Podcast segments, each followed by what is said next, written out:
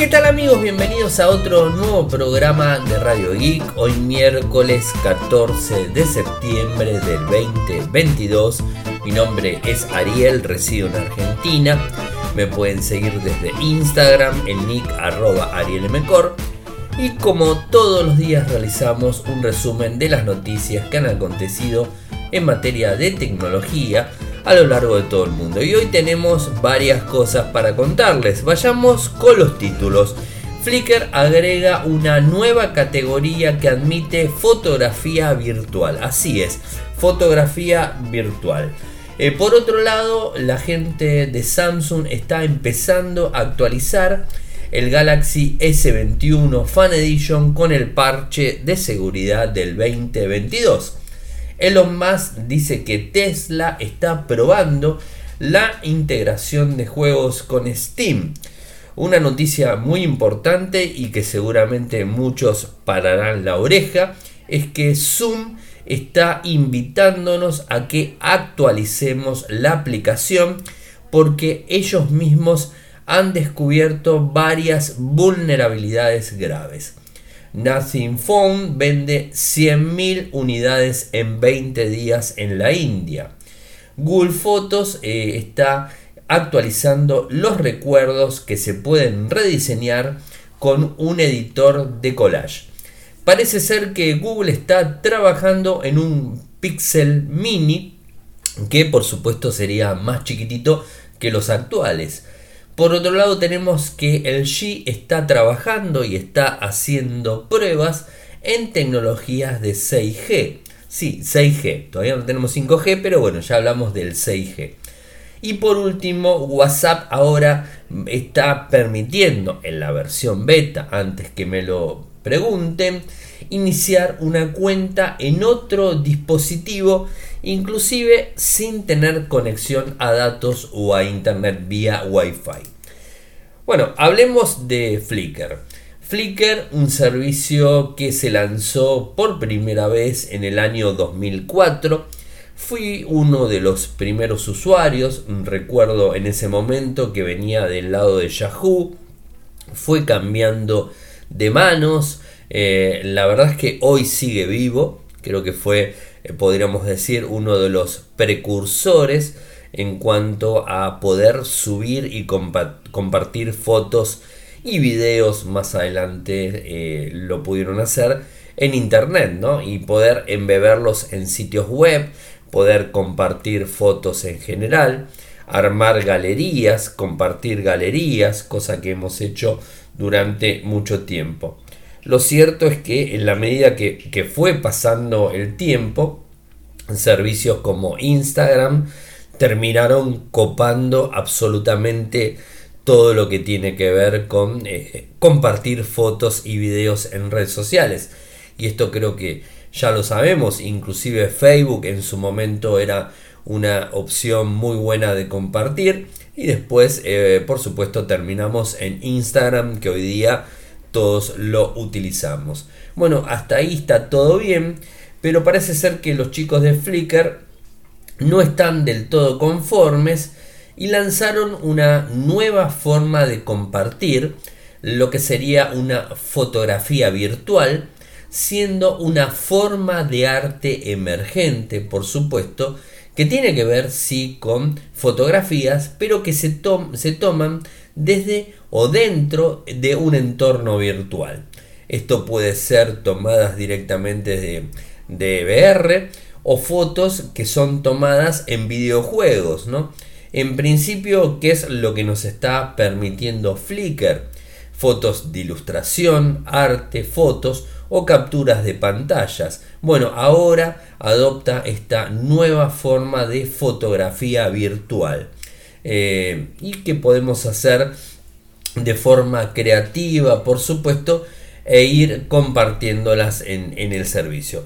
Me gustaría conocer este, eh, los comentarios de los que están escuchando el programa, si es que siguen utilizando Flickr. Y es más, me imagino que voy a hacer una encuesta eh, a ver si hay personas que siguen utilizando Flickr. Bueno, y hablemos de actualizaciones. En el día de ayer empezaron a actualizarse. Bueno, creo que más que el día de ayer, el lunes, si mal no recuerdo. Eh, a mí creo que inclusive me llegó la semana pasada, el día jueves, en el Galaxy Z Flip 4, me llegó la actualización de septiembre eh, el día jueves pasado. Eh, pero la realidad es que de forma mundial se empezó a actualizar esta semana tanto el Flip 4 como el Fold 4, los últimos dispositivos plegables de Samsung, eh, por supuesto con la actualización de septiembre y que solucionan eh, fallos, vulnerabilidades y van modificando cosas. En el caso del Flip 4 y el Fold 4 es la primera actualización que están recibiendo estos dispositivos. Bueno, hoy nos enteramos que el, lo que sería el Galaxy S21 Fan Edition está empezando a recibir el parche de septiembre del 2022, el, que tenemos aquí nosotros, por lo menos hasta el día de hoy, hasta estar grabando este programa, no tenía actualización. En algunos países, eh, por supuesto, está llegando la actualización. En Europa, más que nada, es al, al parecer está llegando. Calculo que en el transcurso de esta semana los S21 Fan Edition que fueron lanzados, recuerden, el 4 de enero del 2022 en lo que fue este, la feria del CES en, Las Vegas. Eh, ese dispositivo va a tener actualización en estos días cómo tienen que probar eh, si lo quieren forzar de forma manual. Se van a configuración, actualización de software y tocan descargar e instalar. Bueno, y ahí va a ser la actualización. Eh, va a tener lo que sería One UI 4, que bueno, ya lo tiene integrado. Android 12. Eh, la primera actualización que va a tener fuerte va a ser con Android 13, no sabemos cuándo y lo que sería One UI 5, pero para eso vamos a tener que esperar un poquitito más. Y algo que me llamó bastante la atención y que la verdad no termino muy bien de entender para que en un vehículo, por más que sea autónomo, que sea eléctrico, híbrido o lo que fuese, tiene que tener una integración con Steam. Steam, como todos saben, es una plataforma de juegos muy utilizada. Bueno, eh, nuestro amigo y CEO de, Tesla, Elon Musk, había revelado en febrero de este mismo año eh, que estaba trabajando eh, en el caso general de hacer que los juegos de Steam funcionen en un Tesla. hoy específicamente, digamos, este tuiteó, lo estoy probando en Palo Alto. Esto es lo que tuiteó hoy su cuenta Elon Musk, 13 de septiembre. Eh, eh, digamos, perdón, ayer lo tuiteó, disculpen. Eh, así que bueno, es una noticia bastante nueva. al parecer va a tener una integración con los vehículos y va a albergar más o menos unos 20 juegos Tesla Arcade dentro de los vehículos. A mí particularmente no, no me termina de cerrar eh, bien cuál sería el motivo de tener un juego en Tesla dentro eh, de y tener Steam dentro de un Tesla, la verdad que no me, no me termina de cerrar, pero bueno, es lo que tenemos. Y lo que sí les recomendaría a todos los que me están escuchando, que de hecho lo voy a probar ahora mismo mientras estoy hablando, eh, es una, una actualización que hay que hacer de Zoom. Zoom, que es la aplicación eh, más eh, conocida, que de hecho no se me está actualizando, lo estoy viendo en Android y al menos en este momento no, no tengo la lista de Zoom que se me esté actualizando, pero la realidad es que encontraron una vulnerabilidad muy grande. Y ahora, ¿quién la encontró? Eh, el Consejo de Desarrolladores de Zoom directamente. O sea, podemos decir la misma empresa. Es la que encuentra una eh, vulnerabilidad y lo que están pidiendo es que actualicemos lo antes posible eh, la, la, versión de Zoom que tenemos en nuestros dispositivos. Particularmente no tengo Windows, así que no lo, no lo puedo probar. Eh, lo voy a estar probando el día viernes y después cualquier cosa les comento eh, por Telegram y por Twitter, pero actualicen la misma porque ¿cuál es la vulnerabilidad que, que se encontró? Es que permitían a un eventual atacante obtener una elevación de privilegios que le facilitaría, disculpen, acceder al audio y video de cualquier reunión y que inclusive ese acceso era eh, de forma privada, es decir, no se veía la persona que estaba atacando. Y la verdad es un tema bastante complicado, ¿no? Se imaginan temas de privacidad en determinadas reuniones que se están llevando a cabo. Lo que hizo Zoom, eh, por supuesto mi cuenta es gratuita, eh, quiero pensar eh, que Zoom está recibiendo o, está enviando, mejor dicho, mails a todos los usuarios que tienen cuentas pagas de, de la plataforma de videoconferencias a sus usuarios pidiéndoles que actualicen. Quiero creer que es así. Si no, lo que deberían hacer es ingresar al centro de descargas de Zoom que les voy a estar pasando el enlace para que ingresen y hagan la actualización porque es muy importante. ¿Se acuerdan cuando CarPay eh, anunció el Nothing Phone? Eh, bueno, no está en todos los mercados del mundo, inclusive Estados Unidos y Canadá no está disponible por una cuestión de antenas y, bien de tecnología propia. Eh, es un equipo de gama alta pero con una pantalla chica y que su principal característica, por lo menos la que a mí más me quedó y la que más me ha gustado, tiene que ver con el gimbal que digamos este, está disponible dentro de la cámara. Normalmente los teléfonos de gama alta lo que tienen es una estabilización OIS, es la mejor estabilización que son con imanes y que es muy buena para cuando estás filmando o sacando fotos también, ¿por qué no? Eh, pero más que nada para filmación y, te permite que estabilice de alguna forma el teléfono. Lo que pasa que si realmente necesitamos una buena estabilización en el dispositivo, lo que normalmente tenemos que hacer es comprar un gimbal. Y los gimbal son bastante caros. El gimbal se puede conectar a cualquier dispositivo que tengamos Android o iPhone.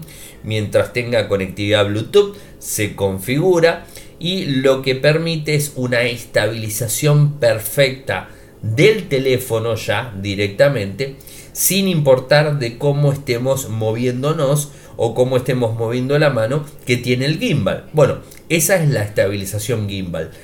Esto lo trae el Nothing Phone 1 trae esa estabilización dentro de un lente.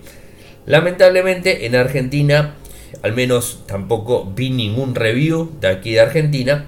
Eh, y no creo que se venda. Me voy a fijar a ver si se vende. Obviamente no lo voy a comprar porque es un teléfono de gama alta y es bastante caro. Pero más allá de todo eso, eh, es un dispositivo muy interesante que tiene el micro anterior, eh, digamos, de, de Snapdragon, el 8 generación 1. Muy buena memoria RAM pero la pantalla es chiquita. Más allá de todo eso, les tengo que contar que en la India, en 20 días que se dispuso a la venta, que es uno de los primeros países en donde está la venta, eh, Flipkart eh, vendió eh, más de 100.000 dispositivos, o sea, un número muy alto. a ver, lo están vendiendo a unas 30.000 rupias, que esto es más o menos alrededor de unos 500 dólares. Eh, por supuesto es un teléfono relativamente económico para la India, pero como siempre les digo, y cuando pasa también los lanzamientos en China, tengan siempre en cuenta que por esos lados quizás los impuestos son diferentes y cuando salgan en, en el mercado eh, en otros mercados, Europa, Estados Unidos, lo que fuese, o Latinoamérica, eh, los valores pueden llegar a cambiar. Inclusive creo que va a estar por arriba de 500 dólares. Pero eh, de alguna forma en la India está más o menos a ese valor. interesante teléfono que la verdad me encantaría probarlo. Google actualiza Google Fotos con recuerdos rediseñados y un nuevo editor de collage. Bueno, vieron que en Android hace tiempo viene generando una, un pequeño collage de algunas fotitos, ¿no? O sea, que, que va tomando, que fuimos subiendo, las va tomando y te arma un collage que por supuesto lo puedes compartir en las redes sociales. De hecho yo muchas veces lo, he hecho, he compartido. Pero ese collage lo arma de forma aleatoria y no tenés posibilidad de modificarlo. Eso por un lado. Y después la otra función eh, que, que, me parece muy pero muy buena y que lo habrán, lo habrán visto son las cinematográficas o cinematografías en donde agarra una determinada foto, eh, foto, o sea, estática, y lo que te hace es mover, mover el primer plano contra el fondo. Y entonces es como que le brinda un movimiento a esa foto estática, le brinda un movimiento. Y la verdad que después la compartís y todos te preguntan, ¿de dónde la sacaste? lo hace de forma automática. Eso lo tenemos todos los usuarios. Bueno, ahora, ¿qué es lo que va a hacer? Esto, por supuesto, lo va a seguir haciendo. Pero tanto los usuarios de Pixel como los de Google One vamos a tener una nueva herramienta de edición que incluye opciones de retrato claro, HDR, y también una selección más amplia de diseños en donde no solo se van a poder compartir estos collages de una manera mucho más fácil, sino además vas a poder moverlos y cambiar las imágenes que tengas en, las mismas. A mí sinceramente me parece una muy linda opción. Eh, pruébenlo porque, o por lo menos la que te autogenera, eh, porque queda muy bueno, inclusive yo lo comparto bastante en historias de, Instagram y está muy bueno porque te, marca, digamos, eh, por lo general lo que hace es tomar fotos, digamos, este toma eh, los rostros de determinadas personas y te las ingresa todas juntas y por ejemplo en mi caso siempre estamos los tres eh, en, digamos, este, en un armado y bueno eso lo, lo comparto hay veces y queda muy lindo por otro lado Google eh, va a lanzar, según rumores, o sea, no es que eh, ya lo, podamos eh, confirmar, pero según rumores se está hablando de un, píxel chiquito, un mini píxel. Bueno, Apple ya ha hecho, o sea, recuerden el iPhone mini en dos años, o sea, lo hizo dos generaciones y después lo dio de baja porque los usuarios era como que era muy caro eh, y no tenía, o sea, era bastante elevado el valor en, los iPhone mini y no tenía las mismas prestaciones que el iPhone clásico del momento. Entonces los usuarios se iban al iPhone clásico. Si bien la tendencia de las personas es utilizar cada vez pantallas más grandes, me incluyo en esa, en esa tendencia, eh, por temas de vista, por comodidad o por un montón de, cuestiones, eh, la realidad es que sigue habiendo personas que quieren teléfonos más chiquitos, ¿no? Eh, y que, bueno, que se adaptan perfectamente a pantallas más reducidas. Y bueno, al, parecer la gente de, Google está pensando en, en, lanzar un Pixel Mini que al parecer va a tener las mismas características técnicas que tienen los Pixel clásicos, pero va a ser de pantalla más chica y por supuesto también más reducción en cuanto a batería y, seguro en algo más van a estar recortando. Eh, les vamos a estar comentando ni bien tengamos más, este, más datos al respecto del Pixel Mini. Otra noticia la verdad que me llama la atención y que ya se viene hablando hace un tiempito, tiene que ver con la tecnología 6G. Si bien no en todo el mundo está disponible la tecnología 5G, de hecho en Argentina todavía no se licitaron el espectro de, de, bandas eh, para eh, poder poner 5G los tres proveedores que tenemos. Si bien vienen haciendo pruebas las tres compañías, a la cabeza está personal haciendo pruebas aquí en el país. La realidad es que eh, los fabricantes ya están trabajando sobre el 6G. Y hoy justamente salió una noticia de, de la gigante coreana, de Corea del Sur, LG, en donde está haciendo pruebas con esta eh, próxima tecnología en 6G que por supuesto va a tardar muchísimo en estar operativa.